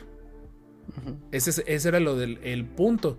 Y dirías, hubiera sido muy sencillo ir y destruir la nave capital si Poe nos hubiera cargado a la pequeña flota de la resistencia que en- tratando de bajar una nave de- en comparación del destructor de este de. De Snow. Honestamente fueron demasiadas bajas para la navecita que derribaron considerando que la resistencia tenía 15 o 20 de esas. Ujú. ¿Qué Poe no pudo derribarla solo? Anakin podía. También, de hecho, Yo estaba haciendo muy bien solo. Mas- sí. Master Kimi, un abrazote, bienvenido a la jauría, Master. Espero que te haya gustado estar en el podcast. hola. Si este es un tiro pelea, no veo que estén quitando las camisetas. Es que nunca, nunca hubo una No. intención como de. De pleito, porque creo que todos estamos de acuerdo. Que si de por sí la trilogía de secuelas no tenía ni pies ni cabeza, mucho menos sus protagonistas. Eh, con el discurso político no te metas. Es técnicamente Palpatine Morena. no lo sé, cada quien. Cada quien puede, puede asignarles eh, su. Ahora sí, su equivalencia política real. Este Andor técnicamente fue grabado en Latinoamérica. Veremos la segunda temporada si es la continuación. Hay partes Ajá. en Andor que dices, es el puerto de Veracruz. Me consta. Sí. Lo único que esperas es que alguien te pase vendiendo una USB o análogo con música ranchera ahí. Pues para eso estaba la Lonet. Ajá. Falta de los bolovanes. De hecho, ay, Jorge, no digas que no sé Ah. nada. Espérate, no te pongas falta un niño alienígena vendiendo dulces. Pues sí, de hecho faltaría. Bueno, que ya lo tuvimos en el 1. El, Sí. el que vendía, el que tenía su puesto. Y vamos con el último personaje, por ya cuestión de tiempo, para que no quede tan largo el episodio. Y siento que de los tres, es el que neta la peor sí, sí lo trataron de muy mala gana. Y desde la primera película. Sí. O sea, la primera película todavía le dabas el beneficio de la duda. Usted sabe por qué lo trataron así. No, no, No lo digas, decir, no lo digas. No lo digas. Es cancelable. Nos, nos desmonetizan. El retorno de Pal fue. Y Rick. El episodio 9 no tiene sentido por No, donde no le hay busques. sentido. O sea, puede ser ¿Por qué disfrutable. no usa un actor joven para Palpatine? Sí. Y le pones la, la voz del otro actor. Es de, oye, estás clonándolo, hijo. Estás clonándolo. Puede ser quien tú quieras de joven. Ujú, Un actor de 20 años. Especialista en artes. Con bastón. Teóricamente Palpatine era un genio en el, sable, en el uso de sables dobles. Sí. Pues de hecho, eh, este, habían dicho del chavo este, ¿no? Del de Game of Thrones, de. House of the Dragon. Podría haber hecho un Palpatine joven Ujú. Que hubiera puesto por primera vez a Rey contra las lonas, demostrarle que aunque sea potente en la fuerza, le faltó entrenamiento. Eh, eh, No hubiera sido mal, pero hubiéramos tenido un refrito de lo que ya de por sí fue Dark Empire. Y hubiera habido quejas. Pero hubiera estado, pero hubiera estado mejor que el plan de, con- mm, si no te acabo con mis rayos, te voy a lanzar más. Mm, Ah, también, eso sí. Ah, no, sí, no. o sea, O, no. O, oye, tengo un montón de aquí esbirros ¿sí? y ninguno va a lanzarse sobre ti. Sí, esa parte sí no se vio, no se vio sí muy bien. estuvo muy heavy. Es de que, Era porque eran como ciudadanos, ¿no? No era como de soy. pero Pues, eran un montón. Pues ponen a Técnicamente uno fanáticos, ¿no? Técnicamente Ah, bueno, sí. uno con un lápiz le pega a Rey y con eso la, des- la desvía su atención y ahí Palpatine, adiós nieta, la truena y ya. Pues ni- tenía que tronarla, nada más tenía que noquearla. Es como que alguien de tiro piedra. ¡Eh! Perfecto, gracias. Sí. Me ayudaron mucho. Vamos con Finn porque se nos acaba el tiempo y porque si no el podcast queda muy largo. Finn, desde su primer momento en pantalla, Es triste. es triste como pudo haber sido más. O sea, yo cuando vi que se ve claramente que le afecta eso que su compañero le pinta su mano en la cara y todo eso, dices, aguanta, este Stormtrooper Al- algo va a tener. Dices, ¿qué va a ocurrir? ¿Qué va a-?" Y nos dan la sorpresa. La sorpresa como que anunciada de, me voy a revelar. Ah, caray, qué chido. Y, des- Opa, y después, más adelante vas escuchando la película. Es que estos fueron robados de niños. Y fueron condicionados. de, Oye, espérame. Oye, qué chido hubiera sido eso. Hasta que te topas con el primer diálogo que tiene con Poe de... Me quiero salir. ¿Por qué? Me quiero salir. Porque me quiero salir. Dices, A ese diálogo hubiera quedado mejor si hubiera dicho, me quiero salir porque no es mi lucha. "Te- hubiera sido más sencillo decir, Ajá. acabo de ver morir a mi mejor amigo. Ajá. Solo para... Me robaron mi vida. Ajá, solo para ver que matamos a un montón de personas cuando se supone somos los buenos. Ajá. Y me entré en crisis existencial que ni siquiera sé quién soy. Y entonces quiero irme. sí. Me da igual si voy a ir a defender. Ese apartado todavía siento que estuvo chido, que no era un Sí. casado con la red. O sea, no era un, no era un pensamiento Sith. No era como de, "S- ya no estoy con la primera orden, en automático estoy con la, con la rebelión. No, no, no, espérate, aquí es de, yo solo me quiero ir. No voy a dejar que este pleito me termine Es la matando. primera vez que pasa en la saga, ¿no? Sí. Y estuvo muy bien. Eso estuvo bien. Hasta que se desarrolló el personaje.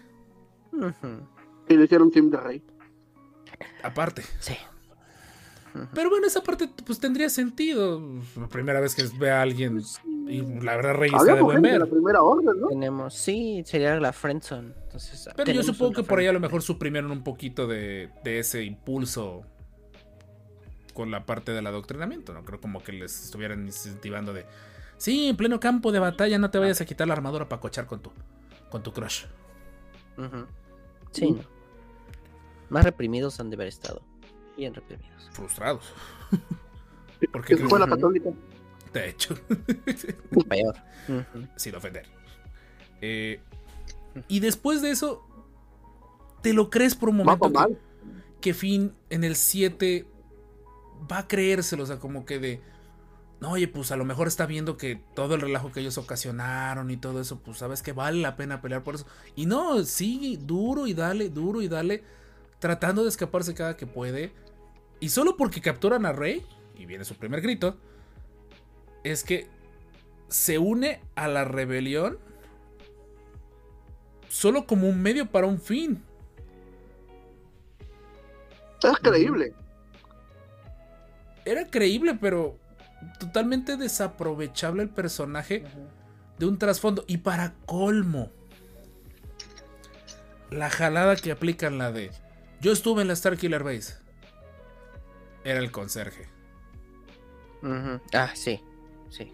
O sea, daba igual que le- no esperaba que le dieran un rango de general, pero, pero era algo más creíble como de "Ah, sí, yo ayudé a colocar, ajá.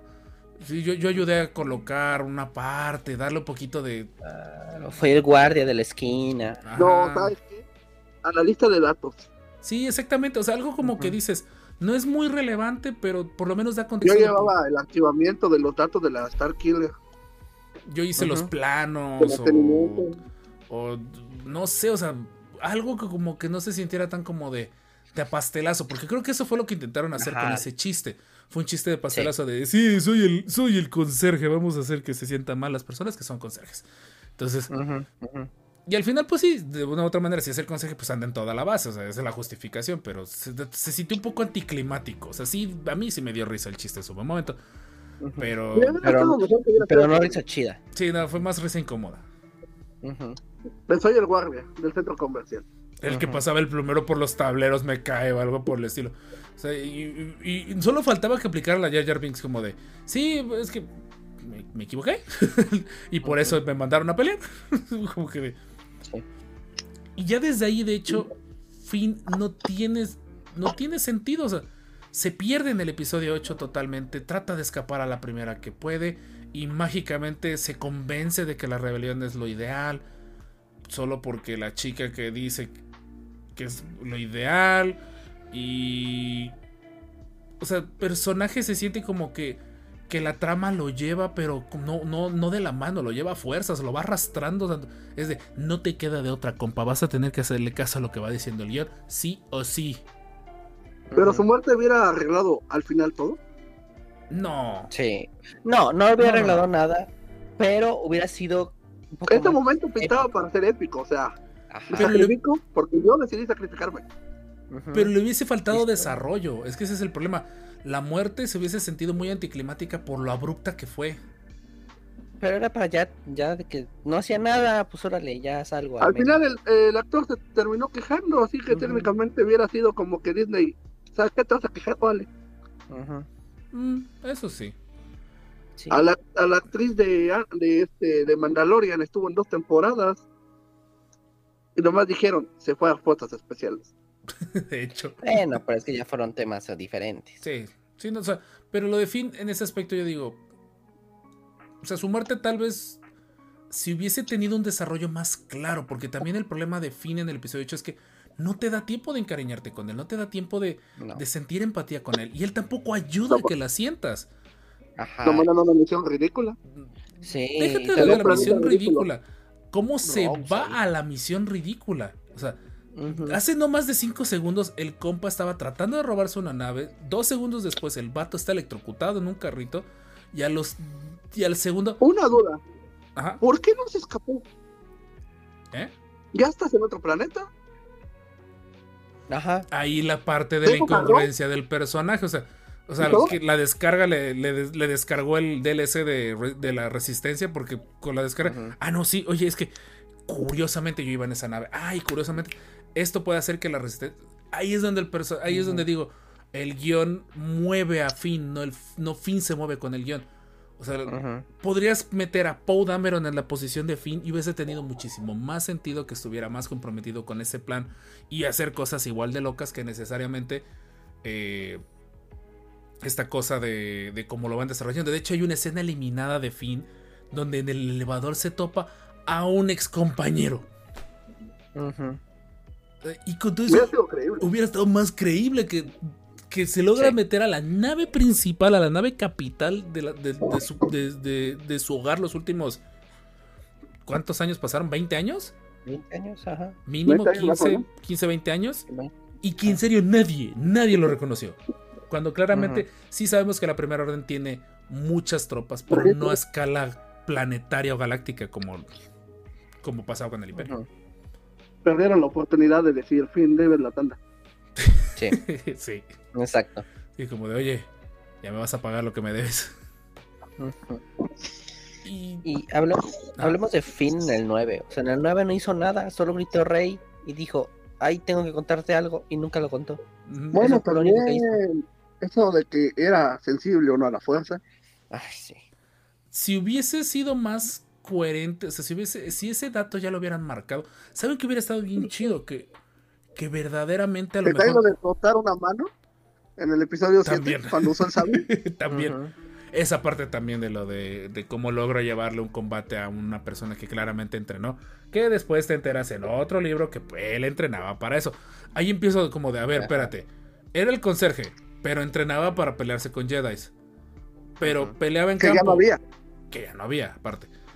Y después se logra zafar del control mental, cuando claramente el resto de tropas no lo hace. Y está en los lugares que necesita. Conoce la nave de Snoke. O sea, Finn es el ¿No se sinónimo de... que debió haber habido un procedimiento para caso de Stormtrooper empieza a sentir pensamientos individuales? Claro, le das el botón de eliminar. Y ya. O le, o le activas el collar eléctrico. el- ¡Eh! O sea, Exacto, ya. Palpatine le puso un chip a todos los clones. ¿No podía ponerle un chip a todos sus reclutas? Pues se suponía que es... Esa era la evolución natural del chip. Lavarles el cerebro desde niños.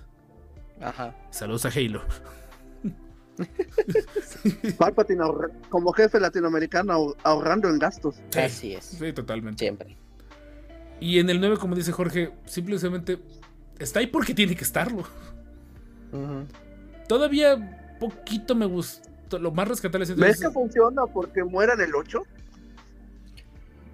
Hubiera dado incluso que la oportunidad que Rey hubiera sentido el lado oscuro. Hubiera estado Ajá. interesante. Sí. Que hubiera empezado a generar un odio hacia la primera orden porque pues mató a su primer amigo. Sí. Sí. Y que Palpatine la hubiera tratado de tentar con eso. A mí me hubiese gustado más que, conoce- que muriera en el 8 que muriera en el 9 de una forma heroica. A lo mejor como de. eh, Al inicio, se- no, buscando los planes. en, no, en la batalla de. En la batalla de Exegol, así como de. Oigan, se reactivaron los escudos. ¿Saben qué? Godspeed Rebels Yo y ¡pum! se estrella contra eso. Siento que hubiera sido una evolución más, más Bueno. creíble de, de cómo el, el personaje se termina, se, se logra zafar del, del control mental por miedo, se une a la rebelión porque no le queda de otra y con todo y eso logra, logra darse cuenta de si le voy a regresar algo a la galaxia es con, con este sacrificio. Por libertad. Ujú. ¡Ey, Genaro, qué onda, Master! Hola. Entonces, Pero sí, sinceramente funciona más con una muerte en el 8. Sí. en general funciona más con una muerte, ya donde sea. Sí. O sea, y no es por odio al Pues incluso personaje, es, es Porque porque le hubiera dado una evolución más grande a Rey. Le hubiese dado un motivo más, porque también en el 9 no se siente creíble los motivos de Rey, o sea, como de... Sí, no. En el 7, o sea, todavía en el 7 pues se, se adentra y conoce el universo. En el 8 pues de una u otra manera, pues, ah, oye, ¿sabes qué? Soy sensible a la fuerza, necesito entrenar. Y en el 9 no terminas de saber qué quiere Rey, está entrenando, pero tiene que hacerse cargo Bueno, de la a Kylo. rebelión. Quiere a Kylo, no lo quiere. O sea, son tantas aristas. O sea, honestamente, y poniéndolo sobre la mesa, creo que hizo falta un episodio 10. Ujú. Eh, ¿Debieron haber eh, dividido el episodio 9 en 2? No hubiera dado. Ya la gente ya técnicamente estaba quemando el cine. Sí. Pero hubieras tenido. Lo dividieras en dos, no. No, no, no, no, por- no en dos, sino que, que faltó una, un verdadero ombligo, porque el episodio 8 se sintió más de transición a un problema. Solo que ellos dicen, oye, Este- Star Wars son trilogías, no podemos hacer 10 episodios. Entonces, mete. El problema proble- de que Disney trató de tener un director diferente en cada una. Pero con todo y eso, el director habrá sido diferente en cada película, pero el productor fue el mismo. Tenía que tener, haber tenido una línea argumental y sabes que esta es la línea puedes hacer lo que tú quieras, pero Abrams que seguir estuvo presente en las tres Y- películas. ajá, exacto. ¿Qué tan todo- consciente estaba? Todo el mundo le tira arena a Ryan. Johnson. Ajá. Chequen la lista de Se lo ganó. productores. Se lo ganó. Pero es que no fue Ryan Johnson. Sí, pues, ajá, pues así Pero fue Ryan parte se lo Ryan ganó. Johnson, pero también J.J. Abrams. O sea, es el que dos. Ryan se lo ganó a pulso. O sea, Abrams, Mm, o sea, salió al famoso muchacho. Está bien. pero Abrams no fue el escritor. Ajá. Bueno, Abrams y es luego el, se direc- queja porque tienen huelgas. es el director. Tú ve, vete a ver Knives Out, la primera. Es una muy buena película. O sea, si le hubieran dado ese tipo de narrativa en un universo de Star Wars, pues muy probablemente hubiese servido. O sea, Ryan Johnson, si lo analizamos, es muchísimo mejor director de películas individuales que, que, que Jar Jar, este. Jar Jar Abrams. Ajá. De hecho, es mejor director que Abrams. Yo Bueno. diría. El detalle. ¿no? Es el detalle. Sé, sí, de hecho. Hey Manu, ¿qué Ah, onda, ajá. Master? O sea, Sí, claro. y mucha gente. y realmente, Ajá, sigue, sigue. ajá, o sea, que, que- o sea, si bien Ryan fue el director de la 8, o es director y guionista de la 8, Abrams fue productor, Abrams dijo esto se va a hacer, esto no se va a hacer, estuvo de acuerdo en que se cambiaran las narrativas como lo había planteado, y de ahí viene con el show mediático de no vamos a, vamos a ir en contra de lo que yo ya había probado, pero no lo aprobé yo, lo hizo eh, Ryan, ¿no? Entonces sí fue nada más para intentar salvar su cuellito, intentar salvar lo que... Intentar quedar bien, y ya de hecho-. Ya lo admitieron hace no mucho, dijeron. No teníamos, no sabíamos qué hacer con la saga. O más bien, Pues no si sabían que, o si tenían un plan, no esperaban que el 8 fuera tan polarizante. El Ajá. 8 intentaron marvelizarlo. Ese fue el problema con el 8. Sí. Se intentó volver demasiado casual. Y el 8 Las está. series van para allá. ¿Mande? Las series van para allá. Sí, no creo. Con Bob No Iger al tanto. frente no creo que los vaya a dejar. No. Estilo Marvel, esperemos que no. No, No, no, no, no, no, no, no. Star Wars tiene que ser un poco más maduro. Y Filoni no va a dejar. No, no, no. Tú espera que las próximas series de Marvel no van a ser nada parecido a lo que haya salido. O sea, Sí. Yo, yo tan sencillamente, ¿cuál cabeza rodó fuerte en Marvel? La de esta Alonso. Esa, esa señora ha estado desde el principio de Marvel y con todo eso rodó su cabeza. Entonces, mi. mi yo también hice la misma pregunta que Manuel. No, no me voy a encurar. Eh, mi, Una mi- pregunta rápida. ¿Cómo arreglarías Marvel ahorita? Crisis en tierras infinitas. ¿Verdad que sí? Sí, tienen que rebotear. Un corto de tres minutos. Ves a un Thanos viejo con un guan- consiguiendo un guantalete Sí, y chasqueando los dedos. Y de pronto todos los universos se evaporan. sí, es, es un hecho que ya por ahí. Y, y no dudo que por ahí vaya. Pero regresando a Star con Wars. Kang iban para allá, ¿no? Sí, como que pinta. Técnicamente Khan está en prisión. ¿O Uno, para allá? uno. Pero Eh, volvamos a Star Wars. Pero volviendo a Star Wars, el episodio 8 se trata de marvelizar en plena época Marvelita, en plena época boom Marvel, que cualquier película de Marvel era éxito en taquilla.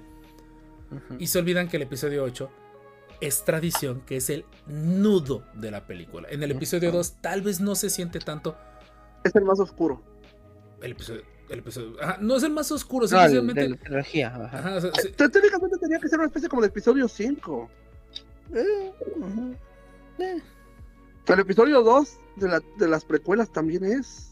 ¿qué Ajá, onda, Alex? sí, por cierto, por ahí nos saluda Alex Red. El nudo, hola, hola. Tenía que ser el nudo y la, el- la creación del nuevo conflicto, ¿no? Sí, pues ya el episodio 2 nos dio la mejor frase de Anakin: odio la arena. Pero el 2 de una manera... El, ¿qué, qué mejor conflicto necesitas en el 2 que iniciar la guerra de los clones? Lo malo es que fue muy breve. Porque. Porque se- ahora sí, Lucas pues, dice: No puedo nada más hacer que de la nada Anakin y Padme se besen en el 3 y tengan un hijo. Necesitaba darle contexto. Eso es lo malo cuando tu primera película ocurre 10 años antes de que el chamaco tenga edad reproductiva. Exactamente. Entonces, Como en Latinoamérica. también. de hecho. Y con eso pasa con el episodio 8. Y el episodio 8 lo poquito de interesante que tenían los personajes, como Poe, este piloto interesante, Rey, esta Jedi DLC, y Finn como el, el Stormtrooper que dejó la, que dejó la, eh, la primera orden, se diluyen en tramas que no aportan a que los personajes se sientan creíbles que evolucionaron y en el 9 se echaron para atrás porque Abrams y Lucasfilm y Kathleen Kennedy le tuvieron miedo a los fans. Y con justa razón, porque se dieron cuenta que iba a ser la primera vez que los fans iban a tener el poder total, porque Disney, como buena empresa, tiene que hacer dinero. Exacto. Aunque debo de darle la razón al maestro Rob esta vez solo una cosa. El final de la 8 es un buen final. el 8 en Rey comparación del, levantando las rocas, la esperanza, en comparación pero del lo 9, que roba la- el final es el niño con la escoba. Eso de que todos pueden ser un héroe. Era interesante. Ese yo lo considero como una escena más post créditos. Es como que de- Era post créditos. Ajá, esa escena es como que de. Probablemente tenían planes. A lo mejor, inclusive, la propia película de Rey tal vez sea un reescrito de a una serie o película que tenían planeada de futuros Jedi, ya con Rey al a la cabeza. ¿Será Ujú. con Rey teniendo miedo de enseñar a alguien? Quién sabe, yo no sé qué esperar honestamente de, de esa trama.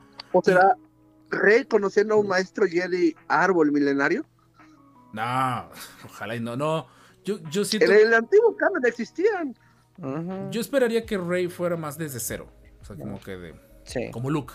Desde abajo a picar Ajá. piedra. sí. para que sea creíble. Es lo que a mí me, me- me agradaría muchísimo de, de este personaje de, de Rey para... ¿Qué les gustaría ver en la, en la película de Rey? ¿Nuevos planetas? ¿Viejos planetas? Pues es que es una sola película. No creo que sirva Pero- para expandir el universo. Esta película, como, deci- como dijo Jorge alguna vez, esta película es para cantear aguas. Para ver si Bueno, hay esperanza y, de y construir el personaje de Rey. O sea, va a haber un planeta desértico. Por favor, estamos Pon- en Tatooine. ponme un planeta de nieve. No, sí, Mándame un planeta de el lava. Rey se va a subir a una nave y va a decir, tengo que bajar a comprar unos refrescos en Tatooine y seguimos el viaje. Alex dice, dice que Rey no va a ser tanto la prota, sino los alumnos. Y me encantaría. Mm, Ojalá. Pero Sí. no sé, si como, no como sé si funciona como película. Pues es más o menos lo que va a hacer Skeleton Crew, ¿no? Va a ser Skeleton Crew eso. No, creo que está funcionando más como. Jedi, como Jedi juvenil, Adventures. pues, el- Ah, baja, va a ser Yo siento sí, que, sí, pero, va a ser así. pero para PG-13. es otro, es otro Jedi Sí. que sobrevive. ¿Cuántos vamos? ya Que, la, el meme de broma se está quedando corto de que soy el último Jedi. Y yo, y yo. Y yo, Y y yo. yo. De hecho, no cuente, y sale cara de un, no cuenten conmigo, me cancelaron. Sí, Pero ah, igual, ¿saldrá fin? Ojalá. ¿O se atreverán a matar al personaje? No, Chansey no aparezca, Chansey lo nombren y, y digan así como con cara de eh, lo mandamos a una misión. Siento que una forma de reivindicarlo sería convertirlo como algo como lo que le pasó a Kyle Katarn, que se vuelve un maestro. ¿Se casó con Row y se fue a sembrar papas? Anda. Ajá. O sea, si no lo mencionan, es- van a sacar, ni, ni van a mencionarlo.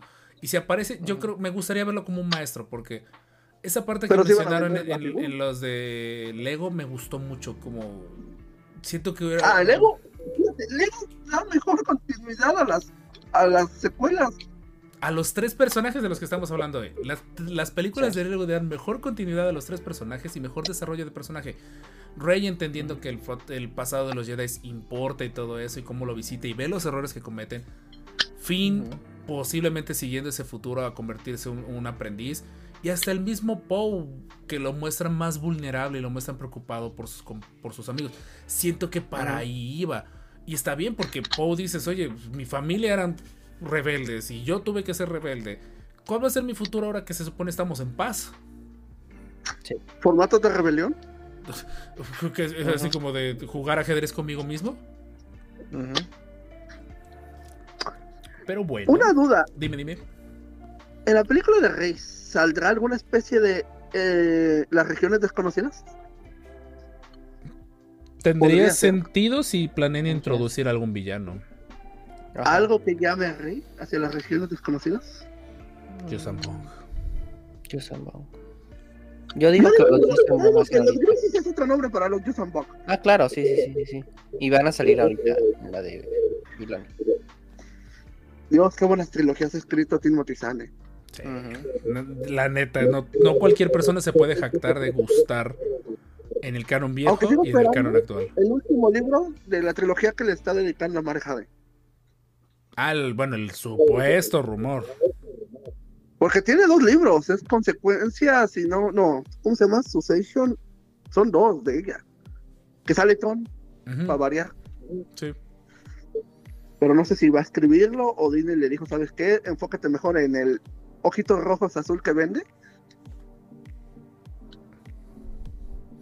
¿Quién sabe? Honestamente, y lo he dicho desde hace tiempo, hay tanto silencio radial por lo mismo de lo que se viene la serie de Ahsoka que no he podido tratar de Tengo miedo. visualizar los movimientos. Todavía en la época de las precuel, de las secuelas, eran movimientos más naturales. Con Mandaloriano, con todo eso que no había mucha información, eran movimientos más naturales, más creíbles. Ahorita que está Bob Bob Iger al frente, que ya Kathleen Kennedy por fin va a tomar su rol, bien merecido y muy bien llevado, como productora, no escritora, productora. Esperemos que se quede así. Por favor. Y con Filón y Fabro al frente. Fabro principalmente porque sabe llevar un universo, sabe contar historias. Y Filoni, que es el hijo pródigo del creador de Star Wars, se siente un equipo más estructurado que lo que terminó vendiendo Abrams como el sí, yo siempre fui fan de Star Wars. Pues mi hijo no se notaba. Pero necesitamos que empiecen a educar a la nueva generación, ¿no? Pues Porque es que, si no le va a pasar como Marvel, se van a quedar con una fórmula y pues es que tenemos un problema, o sea, tenemos un sesgo. Hay nuevos fans gracias a las secuelas, sí los hay, pero son fans de Closet. Y ya se vuelve más peligroso ser fan hoy en día porque tenemos a los fans Bueno. tóxicos de la trilogía original, fans tóxicos de la trilogía de hasta que. Rey pegue, que posiblemente pegue. Pues, Va a pegar porque va a salir Gregorio. y, y la rebelión, y la rebelión, literalmente, ahora sí, lo que es Star Wars medio se salvó gracias a The Mandalorian.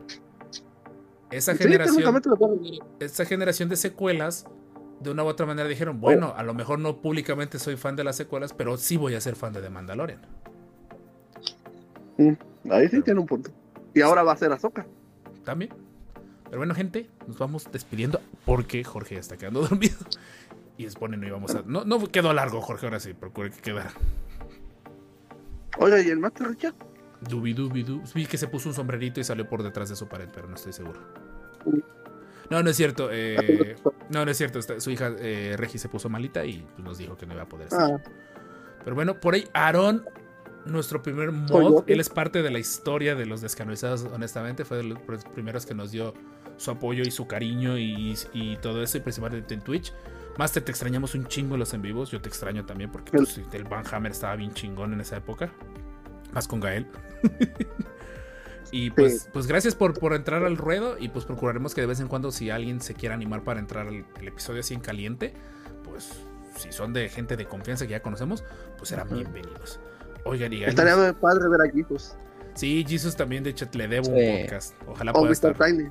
También Tiny. Pero en fin, gente, les Sí. recordamos, 16 de junio, episodio especial de tercer aniversario. Llenen el formulario en la descripción de los episodios para que puedan participar de una plática muy amena de Star Wars con los descanonizados, solo Cronecho Podcast. Me despido porque el pobrecito Jorge está muriendo en vida. Así que, this is the way. Gracias por estar con nosotros tres años. Adiós, Aaron. y, los, y los queremos mucho. Recordamos, eh, síganos en todas nuestras redes sociales como los descanonizados. Y si gustas apoyar el proyecto, puedes hacerlo a través de Twitch. Tienes Prime. Es totalmente gratuito apoyarnos. Regálanos tu Prime. Vámonos pues, Jorge, a dormir. Y pues que la fuerza los acompañe siempre. Nos vemos la próxima semana en viernes. Aguas. Viernes. Porque el podcast pasa viernes por ser nuestro aniversario. This is the way. Nos vemos para la way. próxima. Bye. Besitos. En el occipucio.